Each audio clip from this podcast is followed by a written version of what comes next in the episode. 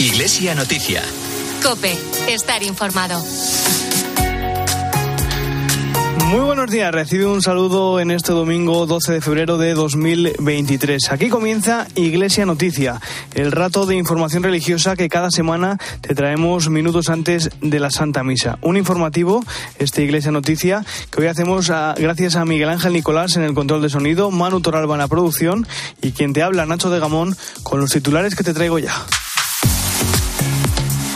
La Iglesia califica de injusta, ideológica y científica la decisión del Tribunal Constitucional de avalar la ley del aborto aprobada en 2010 que permite el aborto libre hasta las 14 semanas de gestación. Numerosos obispos se han manifestado contra esta decisión. El presidente de la Conferencia Episcopal, el cardenal Juan José Omella, ha asegurado que nos olvidamos de cuidar la vida en los momentos de máxima fragilidad. Diferentes instituciones de la Iglesia como Cáritas, Obras Misionales Pontificias o Ayuda a la Iglesia Necesitada se vuelcan en la ayuda a las víctimas del terremoto de Siria y Turquía. Hoy concluye la Asamblea Continental Europea del Sínodo. Entre las conclusiones de esta reunión, evaluar el papel de las mujeres o fortalecer la formación y la práctica de la sinodalidad en la Iglesia. También hoy celebramos la Jornada Nacional de Manos Unidas, este año con el lema Frenar la desigualdad está en tus manos. Y hoy Hoy concluye en Barbastro el Congreso Nacional de Cofradías y Hermandades con la participación de más de 120 personas que han reflexionado sobre la dimensión sociológica de la Semana Santa. Iglesia Noticia. Cope, estar informado. Abrimos Iglesia Noticia con la decisión del Tribunal Constitucional de avalar la actual ley del aborto. Casi 13 años después del recurso presentado por el Partido Popular, el alto tribunal, con mayoría de magistrados progresistas desde hace unos meses, ha declarado constitucional la ley que se mantiene en vigor desde 2010 y que aprobó el Ejecutivo de José Luis Rodríguez Zapatero, que permite a una mujer abortar hasta las 14 semanas de gestación. Las reacciones no se han hecho esperar. El presidente de la Conferencia Episcopal el cardenal Juan José Omella, aseguraba en un tuit que este jueves fue un día de incoherencia porque mientras se protegía la vida de los animales con la ley de bienestar animal, nos olvidamos de cuidar la vida de los seres humanos en sus momentos de máxima fragilidad. Y en la misma red social, el secretario general de la Conferencia Episcopal, Monseñor César García Magán, publicaba que fue un día triste para la sociedad y lamentaba que en nuestro país haya seres humanos que no reconocen los derechos humanos.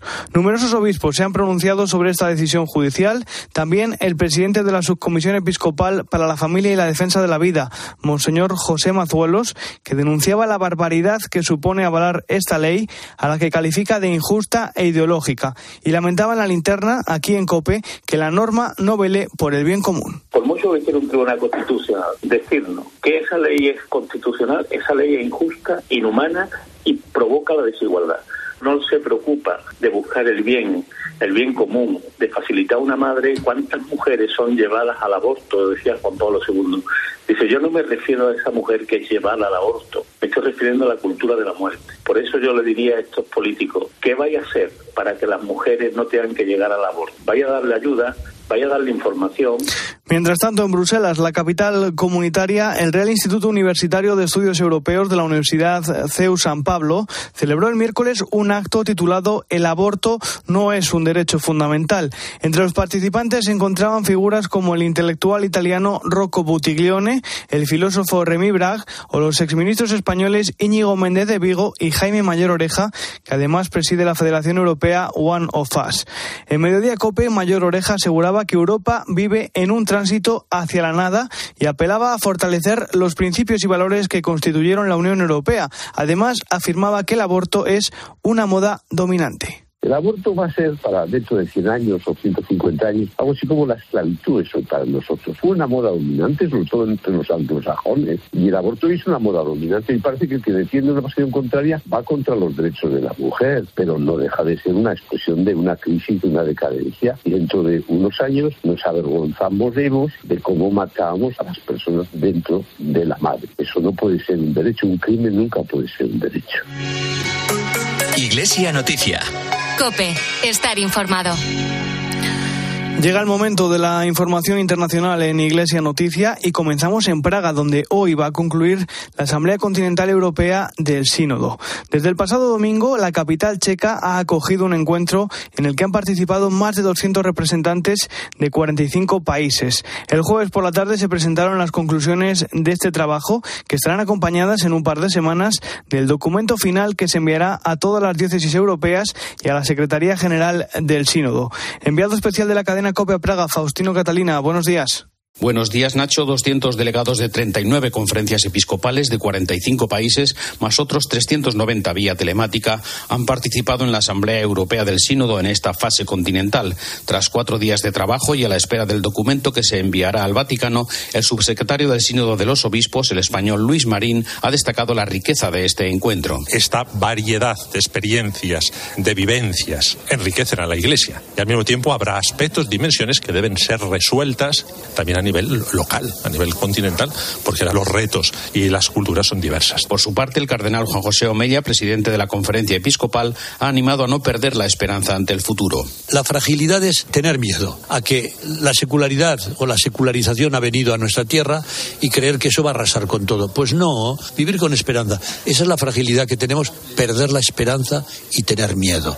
No, señor, la Iglesia continúa su camino porque está movida por el Espíritu. Y yo digo gracias a Dios que tenemos una religiosidad popular muy fuerte. Entre las conclusiones finales del encuentro hay algunas recomendaciones como explorar formas para un ejercicio sinodal de la autoridad y tomar decisiones concretas y valientes sobre el papel de la mujer dentro de la Iglesia y sobre su mayor participación en todos los niveles, incluso en la toma de decisiones. También superar la brecha entre fe y cultura en el anuncio del Evangelio con un lenguaje cercano y escuchar el grito de los pobres y de la tierra en Europa y en particular el grito desesperado de las víctimas de la guerra que piden una paz justa. Luis Manuel Romero, secretario de la Comisión Episcopal para los Laicos, Familia y Vida, destaca algunas aportaciones por parte de los laicos. La conversión personal y comunitaria a Jesucristo. Igualmente la conexión entre la liturgia y la vida, el método de la conversación espiritual. Igualmente esa preocupación del tema de la familia y de los jóvenes, la participación de los laicos y de un modo particular el tema también de la mujer.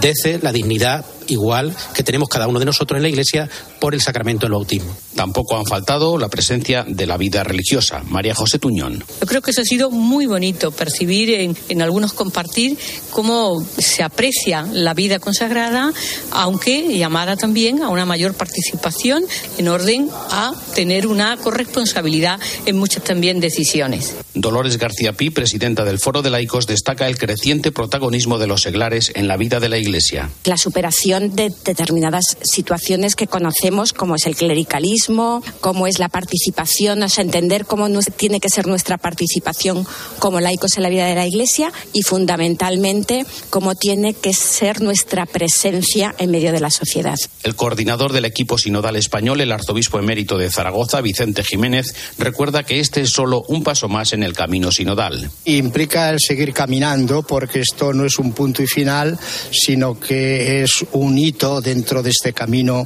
del proceso sinodal. Y por tanto el documento tampoco es un documento cerrado ni conclusivo, sino un documento abierto que tiene que ser enriquecido todavía con las aportaciones no solo del continente de Europa, sino de los otros siete continentes que van a formar parte de este proceso sinodal hasta llegar a la Asamblea de octubre presidida por el Santo Padre, el Papa Francisco. Y pide no perder de vista lo fundamental. No debemos perder de fondo lo que es la pregunta fundamental del sínodo. ¿Cómo se realiza hoy en el nivel local y universal este caminar juntos para transmitir el Evangelio y su alegría según la misión que me recibió? ¿Y qué pasos nos invita a dar hoy el Espíritu Santo para crecer en sinodalidad? No debemos entrar en temas concretos y puntuales. No es competencia de este sínodo. Tras su redacción final, con las últimas aportaciones, el documento fruto de esta asamblea será enviado a las conferencias episcopales y organismos eclesiales de Europa, también a la Secretaría del Sínodo. Un terremoto de 7,8 grados en la escala Richter y su réplica de 7,5 sembraron el pánico el pasado lunes en el sur de Turquía, junto a la frontera con Siria. El seísmo ha dejado más de 20.000 muertos y casi 11.000 heridos. La ciudad siria de Alepo, la más poblada del país y una de las más castigadas por la guerra, se ha visto especialmente afectada por el terremoto, con el epicentro a tan solo 30 kilómetros de la urbe. Desde Alepo, el hermano George Sabé de los maristas describía en Herrera en Cope cómo habían sido los primeros momentos. Nos hemos despertado a las 4.17 de la mañana y la tierra empezó a temblar, temblar, temblar. La gente salió a la calle y la gente tenía mucho miedo. Hay edificios que cayeron, los hospitales están llenos de gente herida o de, de difuntos. Es una situación catastrófica, terrible, terrible, casi apocalíptica. Por COPE, por la linterna, también pasó el lunes el sacerdote greco-católico Fadi Nayar, que se encontraba en Alepo en el momento del terremoto. Nos contaba que un sacerdote falleció en el seísmo y narraba la dramática situación que ha provocado y la preocupación que tenían de que hubiera más réplicas. Hace mucho frío, muchísimo frío, que está lloviendo mucho y hay mucha gente ya va a dormir en sus coches, otra gente va a dormir en los colegios, en las iglesias, en las salas, pues donde se pueda dormir, pero menos que en la casa, porque todo el mundo tiene miedo que habrá otro terremoto. Por favor, que recé por nosotros, porque nosotros no sabemos si cómo va a pasar esta noche. Por favor, que pedimos oración, unidos en oración. Por cierto, que varias entidades como Cáritas, Misiones Salesianas, Obras Misionales Pontificias o Ayuda a la Iglesia Necesitada han lanzado campañas de emergencia en nuestro país. Toda la información para poder colaborar con ellas está en Eclesia en cope.es. Y es que en la audiencia general de este miércoles el Papa nos pedía que seamos solidarios con las víctimas del seísmo. Además, Francisco también hizo balance de su viaje a República Democrática del Congo y Sudán del Sur. Corresponsal de COPE en el Vaticano, Eva Fernández. El Papa suele aprovechar la audiencia general siguiente a cada viaje para realizar un resumen de su visita apostólica, un recorrido por los hitos más importantes de las jornadas africanas que nos ayudan a todos a recordar lo vivido. Pude escuchar los valientes testimonios de algunas víctimas de la guerra, reafirmando junto a ellos la necesidad del perdón y la paz. La segunda etapa del viaje fue una peregrinación ecuménica de paz a Yuba, capital de Sudán del Sur. Allí me encontré con el pueblo de Dios sur-sudanés y suplicamos juntos el don de la concordia y la reconciliación, así como el celo apostólico para seguir siendo testigos de la esperanza y la alegría del Evangelio. En esta ocasión nos pidió también apoyar con la oración para que se abran nuevos caminos de perdón y comunión en la República Democrática del Congo y Sudán del Sur, para que germinen semillas de amor, justicia y paz en toda África. Precisamente sobre las implicaciones de ese viaje llega a esta hora el comentario del colaborador de Iglesia Noticia, Antonio Pelayo. Buenos días, Antonio. Buenos días. Siempre que un papa vuelve a Roma de un viaje apostólico, no falta quien se pregunte qué quedará para el futuro después de tanto esfuerzo físico e incluso económico. Interrogante legítimo, pero difícil de responder porque muchos de los efectos de una visita papal permanecen ocultos en las conciencias y no se traslucen al exterior y otros más exteriores no son contables inmediatamente sino a medio o largo plazo. Refiriéndonos al que Francisco acaba de realizar a la República Democrática del Congo y a Sudán del Sur, felizmente terminado, he oído preguntarse a más de uno, ¿valía la pena arriesgar tanto?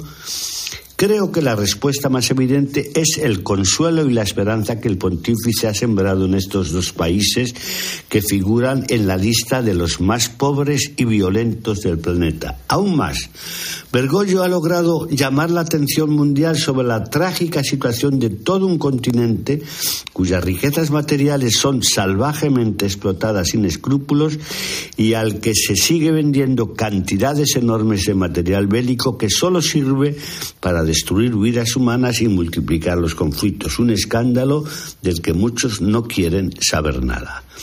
Otro aspecto muy positivo es el apoyo que han recibido las iglesias locales congolesas y sudanesas que afrontan situaciones al borde de la desesperación y del desánimo total.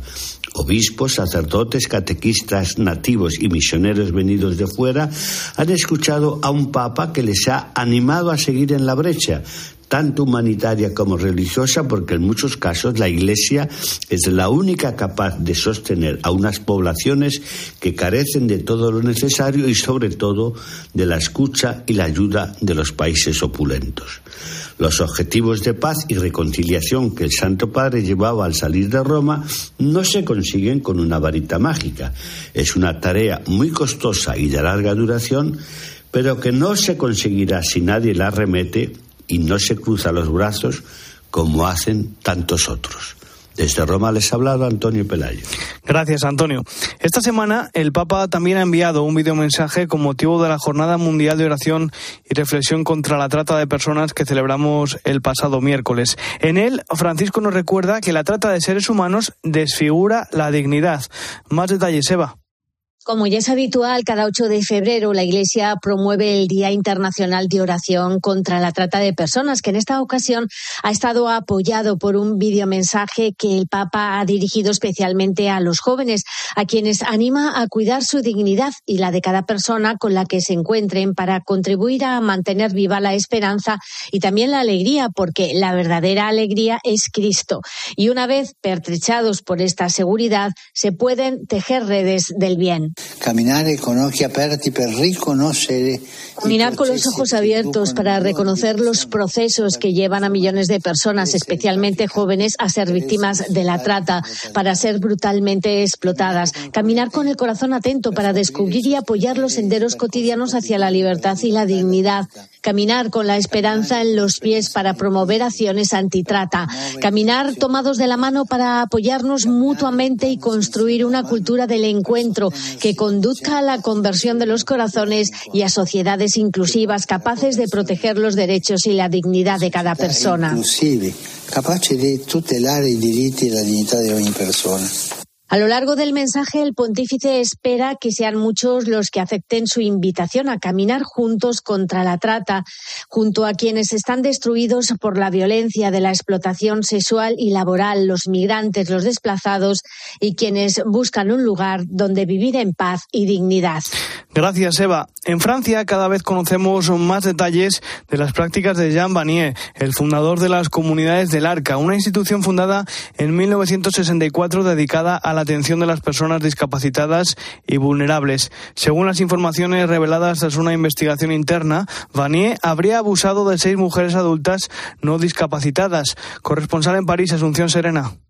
El ARCA, en la que conviven personas discapacitadas y sin discapacidad, es una asociación creada por el canadiense Jean Vanier y existen hoy 153 comunidades en los cinco continentes. Tras la muerte de su fundador en 2019, surgieron graves acusaciones contra este y su padre espiritual, Thomas Philippe. El ARCA encargó una investigación a una comisión que ha entregado ahora sus conclusiones y que son demoledoras. Confirman que Jean Vanier abusó sexualmente de al menos 25 mujeres no discapacitadas. Una dicen ser víctimas de una relación abusiva, otras que la relación fue consentida, pero en todos los casos estas relaciones forman parte de una situación de confusión, control y abuso. El informe concluye que los mecanismos desplegados tanto por Jean Vanier como por Thomas Philippe iban del abuso sexual al delirio colectivo, la perversión de nociones en el corazón del cristianismo o las representaciones incestuosas de la relación entre Jesús y María, algo que resulta además inexplicable sabiendo que tanto Thomas Philippe como su hermano ambos antiguos dominicanos, habían sido sancionados por Roma en los años 50, pero eludieron todo control dando lugar a una secta espiritual erótica escondida en el seno de la Iglesia. Los responsables del arca afirman hoy que lo que justifica su existencia no es su fundador, sino la vida de sus miembros, con o sin discapacidad, al servicio de una sociedad más humana. Por eso esperan que el haberse encarado con su pasado les lleve ahora a ser fieles a su compromiso. Nos detenemos ahora en el norte de África, en Tánger, donde el Papa ha nombrado a un nuevo arzobispo. Es Fray Emilio Rocha Granda, un franciscano español que tiene 64 años y que hasta ahora ejercía como administrador apostólico de la archidiócesis tras la renuncia del anterior arzobispo de Monseñor Santiago Agrelo, también franciscano y también español. Tiene más detalles nuestra corresponsal en Rabat, Beatriz Mesa. Buenos días. Hola, buenos días. Y el Papa ha nombrado a Emilio Rocha Grande como nuevo arzobispo de Tánger, diplomado en teología de la vida religiosa, licenciado también en estudios eclesiásticos y políglota, habla español e italiano y entiende perfectamente el francés. Él se situará a partir de ahora en la ciudad norte de Marruecos, Tánger, y lo encontraremos en una impresionante catedral que explica la viva comunidad católica en esta ciudad marroquí y otras del norte que acoge numerosos sacerdotes. Emilio Rocha sustituirá a Santiago Agrelo quien destacó por su atención especial al migrante, musulmano cristiano que encontró en la Iglesia básicamente humanidad. La Archidiócesis de Tánger ha extendido su jurisdicción a fieles católicos de rito latino residentes en el sector norte del antiguo protectorado español. Nos referimos a la región de Tánger, de Tetuán, de Lucemas o también a la parte oriental con Nador como provincia. Cierto que la comunidad cristiana católica aquí en el país magrebí es pequeña, pero también es cierto, y esto es muy importante, que los flujos de migrantes cristianos del África Occidental en Marruecos son crecientes y necesitan cada vez más un lugar de recogimiento para su encuentro con Dios.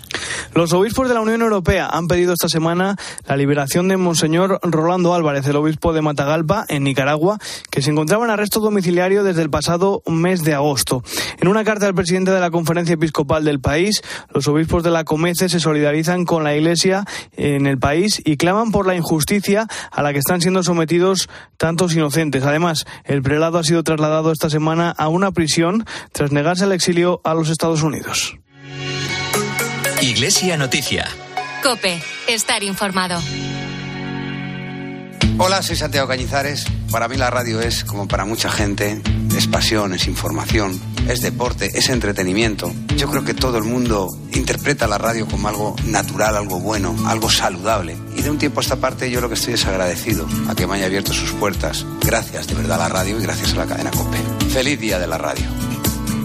13 de febrero, Día Mundial de la Radio. Gracias por escuchar Cope. Tus manos tienen la capacidad de enseñar, emocionar y acompañar, pero también tienen otro gran poder, luchar contra la desigualdad y la injusticia. Ayúdanos a frenar el hambre y la desigualdad colaborando en la colecta digital de Manos Unidas el 12 de febrero. Entra en manosunidas.org y haz tu donativo. UMAS, mutua especialista en seguros para el sector educativo. Ofrecemos una solución integral para los colegios y guarderías. Daños patrimoniales, responsabilidad civil, accidentes de alumnos. Más de 800 centros ya confían en nosotros. Visítanos en umas.es. UMAS, más de 40 años de vocación de servicio. Iglesia Noticia. Cope, estar informado. Retomamos el repaso a la actualidad nacional aquí en Iglesia Noticia en la campaña contra el hambre que celebramos hoy, que, que, como cada año organiza Manos Unidas, este año con el lema Frenar la desigualdad está en tus manos. Una desigualdad que se manifiesta especialmente en el hambre. 8,7 millones de personas mueren de hambre cada año, una cada cuatro segundos, y se calcula que al menos 2,7 millones son niños. Unas cifras que nos tienen que hacer reflexionar sobre el mundo en el que vivimos, como nos pedía la presidenta de Manos Unidas, Cecilia Pilar. Mientras esto pasa, hay 1.300 millones de personas que sufren pobreza multidimensional y más de 700 millones que viven en pobreza extrema. Y 828 millones pasan hambre en un mundo de abundancia donde se tira la comida a expuertas. Estos son noticias para avergonzarnos. Y mientras veía las noticias me preguntaba si algún día la humanidad se avergonzaría del genocidio que supone que cada año mueran de hambre más de tres millones y medio de personas. Y mientras lo pensaba, dudaba que fuera posible el arrepentimiento. Porque parece que este hambre estos millones de personas fueran cosa de otros, no fueran con nosotros. Parece que solo son personas o son números, son cifras, no tienen nombre. Una desigualdad que se plasma en diferentes puntos del planeta. Por ejemplo, en Angola, donde la educación es un factor diferencial. Solo el 22% de los niños tienen acceso a la educación primaria a partir de los cinco años. La misionera Virginia Alfaro, de los misioneros seglares vicencianos, denunció en la presentación de la campaña que, además, solo el 11% tiene acceso a la educación preescolar antes de los cinco años, cuando diferentes estudios aseguran que el desarrollo en esos primeros años es fundamental. La mayoría de la población solo tiene acceso al sistema educativo a partir de los cinco años. Y es por eso que MISEVI, junto a Manos Unidas, se esfuerza por una educación educación infantil de calidad para los más excluidos, para crear oportunidades de cambio en ese sistema de exclusión que debemos dejar de pensar que es permanente y que tiene la posibilidad de ser transformado. Por mediodía COPE pasó otro de los testimonios que ilustran la campaña de Manos Unidas este año. Es el del religioso comuniano Dario Bossi, un misionero italiano que lucha contra la minería y la explotación indiscriminada de recursos en la selva amazónica brasileña. Él denuncia que las corporaciones multinacionales, además de estar deforestando grandes extensiones de la selva, están pisoteando los derechos de las comunidades que viven en ellos, unos derechos que en muchas ocasiones solo defiende la Iglesia. Hay un sentimiento de gran impotencia, de exagerada desproporción, obviamente, entre las fuerzas. Hay intereses económicos muy vinculados a intereses políticos y en varios casos también el poder judicial está um, involucrado. Así que las pequeñas comunidades sufren por esa disparidad de, voz, de poder, de espacio, de expresión y de um, afirmación de sus propios proyectos. Pero la alianza entre ellas, la organización popular, el papel de la iglesia, que en algunos casos es un papel profético, presente, que denuncia y que que se pone al lado de las víctimas son caminos que permiten que en algunas situaciones experiencias paradigmáticas de resistencia, de propuestas alternativas, de economías locales venzan. En Barbastro, desde el pasado jueves, se está celebrando el Congreso Nacional de Hermandades y Cofradías, que concluirá hoy. La capital del Somontano ha reunido a más de 120 participantes que han reflexionado sobre la dimensión sociológica de la Semana Santa. Cope Alto Aragón, hacen las 10. Buenos días. Muy buenos días. El obispo de Barbastro Monzón, Monseñor Ángel Pérez, presidirá hoy a las 12 del mediodía en la Catedral de Barbastro la Eucaristía de clausura del octavo Congreso Nacional de Cofradías y Hermandades. Desde el pasado jueves, alrededor de 130 congresistas y 17 expertos han analizado desde un punto de vista académico la relación de la sociedad con la religiosidad, la historia, el carácter territorial, la cultura y la comunicación.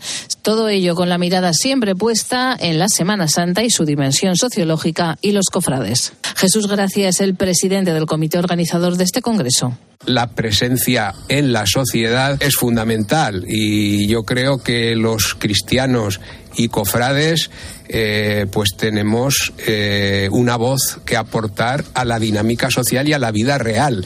Muchas veces parece que esto es algo etéreo y que no va con la sociedad, ¿no? Y sin embargo es una forma de cómo afrontar la vida diaria.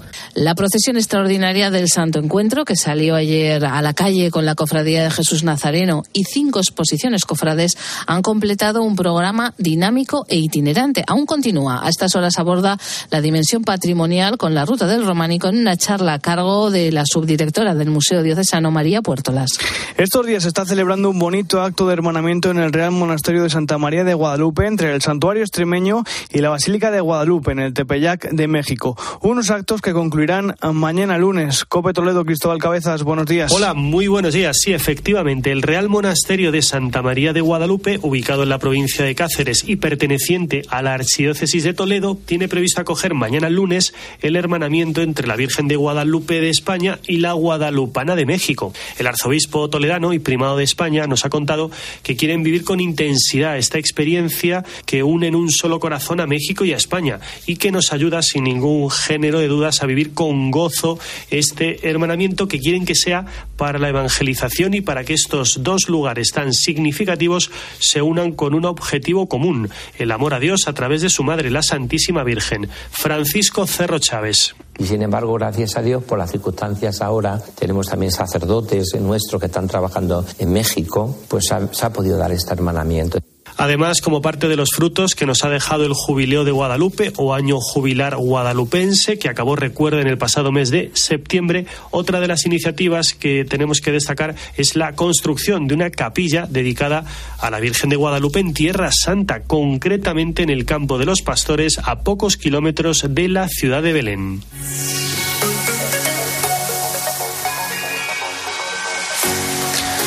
Hasta aquí el informativo Iglesia Noticia, programa 1815 en este domingo 12 de febrero de 2023, fiesta de los santos Eulalia de Barcelona, Virgen y Mártir, Anastasio Monje y Gaudencio Obispo. Hasta dentro de siete días, un saludo de Nacho de Gamón.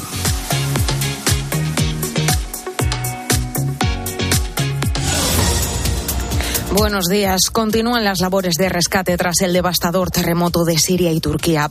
La ONU calcula que la cifra final de víctimas podría superar las 50.000. De momento se contabilizan 24.600 solo en Turquía y 80.000 heridos. En las últimas 24 horas se han hallado con vida solo a unas 70 personas. Lo último esta madrugada, un bebé de 7 meses y otras 6 víctimas. 100.000 rescatistas de todo el mundo continúan allí, entre ellos medio centenar de miembros de la Unidad Militar de Emergencia. Y la gala de los Goya en Sevilla ha coronado a la película Asbestas como la gran triunfadora de la noche con nueve premios, entre ellos Mejor Película, dirección a Rodrigo Sorogoyen y actor principal para Denis Menochet. Aunque el gran protagonista ha sido el director de cine, Carlos Saura, que falleció el pasado viernes y que ha sido galardonado con el Goya de Honor por su trayectoria. Ahora te quedas con la Santa Misa.